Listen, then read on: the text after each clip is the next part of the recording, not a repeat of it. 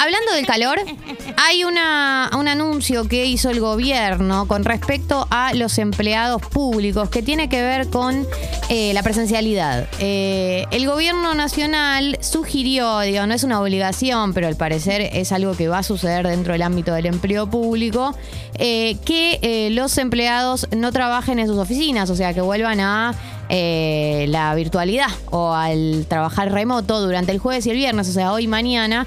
¿Por qué? Porque tienen miedo eh, de que se vuelva a cortar la luz. O sea, para reducir el consumo eléctrico. No, chistes.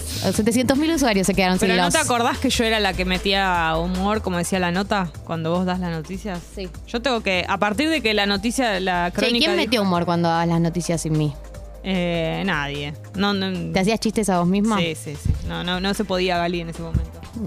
Podrías eh, hacer como Fernando Peña y hacer distintas, Distintas voces. voces. Sí. Sí, es verdad. Eh, bueno, como les decía, para reducir el consumo eléctrico, el gobierno ordenó que los empleados públicos no trabajen en sus oficinas. Sería durante eh, este jueves y este viernes.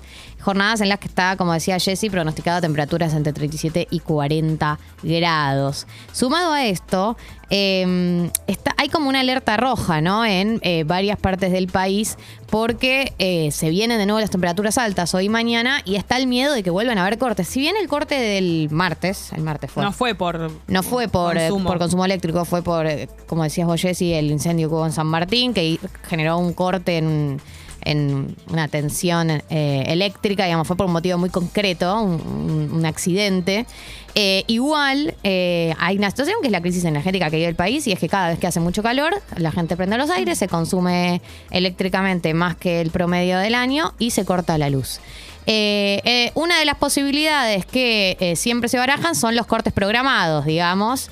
Viste que dicen, bueno, te aviso a vos, Jessy, que se va a cortar la luz en tu casa entre las 2 y las 3. Vos, Jessy, te preparás y bueno, más o menos lidiamos.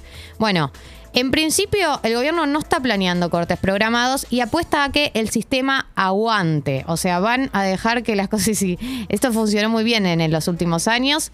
que es que, ah, bueno, apuestan a que el sistema aguante. Recordemos también que en fin de año también hubo cortes. Eh, yo no estaba, pero me contaron. Ay, ella. Perdón, no podía. Internacional, por. Bye.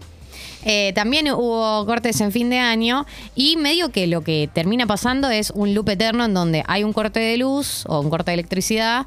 eh, cuando hay temperaturas altas, eh, el gobierno dice, bueno, ¿por qué, qué mal que funcionan Edenor y Edesur?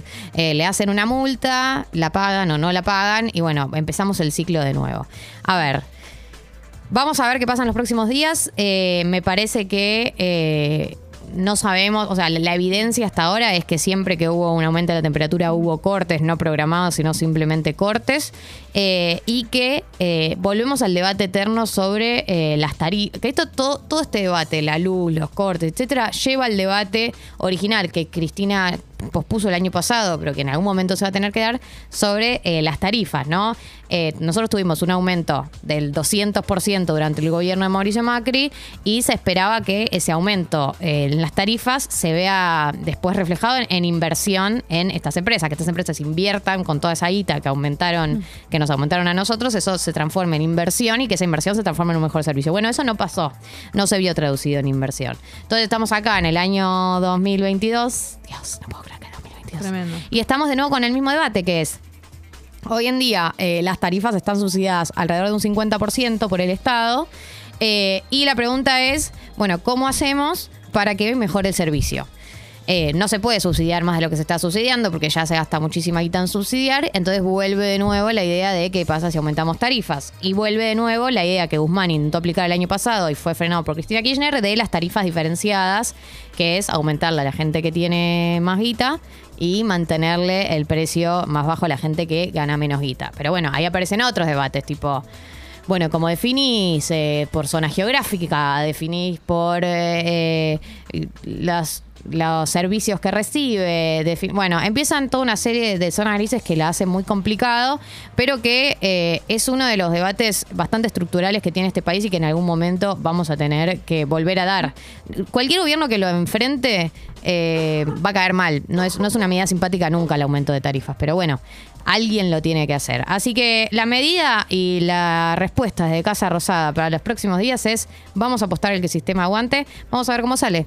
Eh, eso por un lado. Por otro win, Por otro win. Quería decir. Hay incendios en Bariloche, el fuego ya atravesó la ruta 40.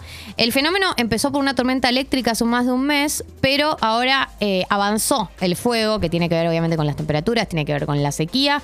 Eh, el fuego atravesó un tramo de la ruta nacional 40, camino al Bolsón, eh, y ya, tiene- ya van arrasadas más de 6.000 hectáreas. Esto, como, como te decía, con las altas temperaturas, los focos que no estaban extinguidos se reactivaron en los últimos días. Si bien esto arrancó hace un mes, eh, o sea, más de un mes, ahora se reactivó por las temperaturas y por eh, la sequía. Así que eso con respecto a la situación de los incendios en Bariloche. Y por último, una medida que anunció el gobierno el día de ayer fue que se vuelve a, lanzar el Conectar Igualdad, el programa de la entrega de netbooks a estudiantes.